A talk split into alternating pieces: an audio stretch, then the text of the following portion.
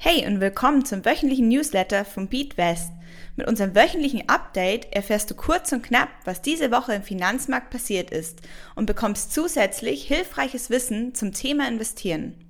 Aber bevor es losgeht, ganz kurz noch etwas über BeatWest. Wir sind eine Investmentplattform, welches dir mit Hilfe von Wissensaufbau ermöglicht, mit dem Investieren zu starten und dein Portfolio weiterzuentwickeln. Mehr dazu kannst du unter www.beatwest.com erfahren. Hi, ich bin Lisa von BeatWest und wir schauen uns jetzt gemeinsam an, was die neuen Sanktionen gegen Russland für Europa bedeuten könnten. Am Dienstag gab die EU-Kommission bekannt, dass sie neue Sanktionen gegen Russland plant. Darin enthalten ist auch ein Importverbot für Kohle. Sollte die EU dies durchsetzen, wäre es das erste Energieimportverbot gegen Russland. Aber auch andere Produkte, wie beispielsweise Zement, Holz und Meeresfrüchte sind im Gespräch. Außerdem wird aktuell ebenfalls über Hafensperrungen beratschlagt. Russische Schiffe dürften dann europäische Häfen nicht mehr benutzen. Gleiches gilt für russische Lastwagen. Die Einreise würde ihnen verweigert werden.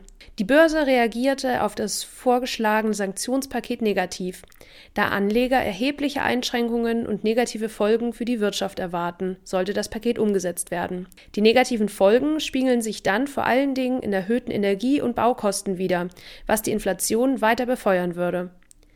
Es ist allerdings noch nichts final beschlossen, da erst alle 27 EU-Mitgliedstaaten über die geplanten Maßnahmen abstimmen müssen. Du siehst also, dass alleine Nachrichten über Sanktionsvorschläge den Markt in die roten Zahlen schicken können und es dafür keine festgesetzten Beschlüsse benötigt. Kommen wir nun zu Deutschland und welche Rohstoffe Russland außer Öl und Gas liefert.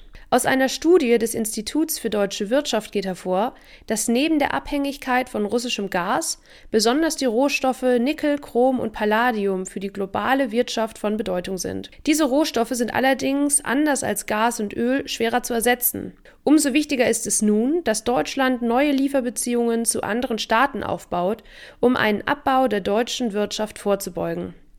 Eine andere Lösung wäre beispielsweise, alte Produkte, die Nickel, Chrom oder Palladium enthalten, zu recyceln und die Rohstoffe somit wiederzuverwerten. Ganze 40 Prozent der deutschen Nickelimporte stammen aus Russland. Und diese werden insbesondere bei der Stahlproduktion und Veredelung eingesetzt, da so verhindert wird, dass die Materialien rosten. Hier eine kleine Auswahl an Produkten, die Nickel enthalten. Edelstahl, Münzen, wiederaufladbare Batterien, E-Gitarrenseiten und Mikrofonkapseln. Außerdem bezieht Deutschland 20 Prozent seines Bedarfs an Chrom aus Russland. Chrom wird ebenfalls zur Metallveredelung eingesetzt, ist aber auch ein wichtiges Farbpigment, beispielsweise für das Färben von Glas.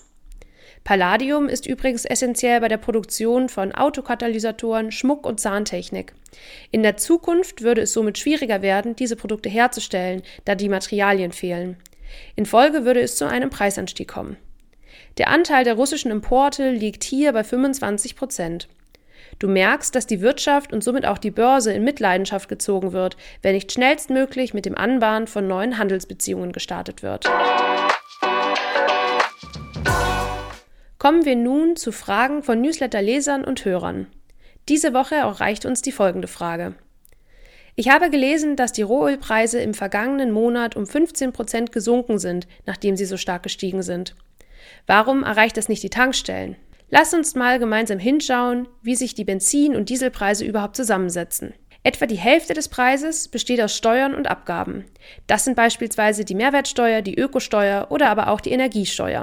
Die andere Hälfte besteht aus den Kosten für den Rohstoff, den Verarbeitungs- und Transportkosten der Raffinerien und Tankstellen und deren Unternehmensgewinne. Da die Kosten für die Rohstoffe gesunken sind und sich die Steuern und Abgaben hingegen nicht verändert haben, bleibt nur eine Möglichkeit für die hohen Tankstellenpreise. Die Unternehmen streichen sich mehr Gewinne ein. In der Fachsprache wird dann auch von steigenden Margen, also einem größer gewordenen Unterschied zwischen Produktionspreis und Verkaufspreis gesprochen. Der Staat, genauer gesagt das Bundeskartellamt, sorgt schon seit längerer Zeit dafür, dass sich die Tankstellen nicht bezüglich der Preise absprechen und somit die Verbraucher übers Ohr hauen.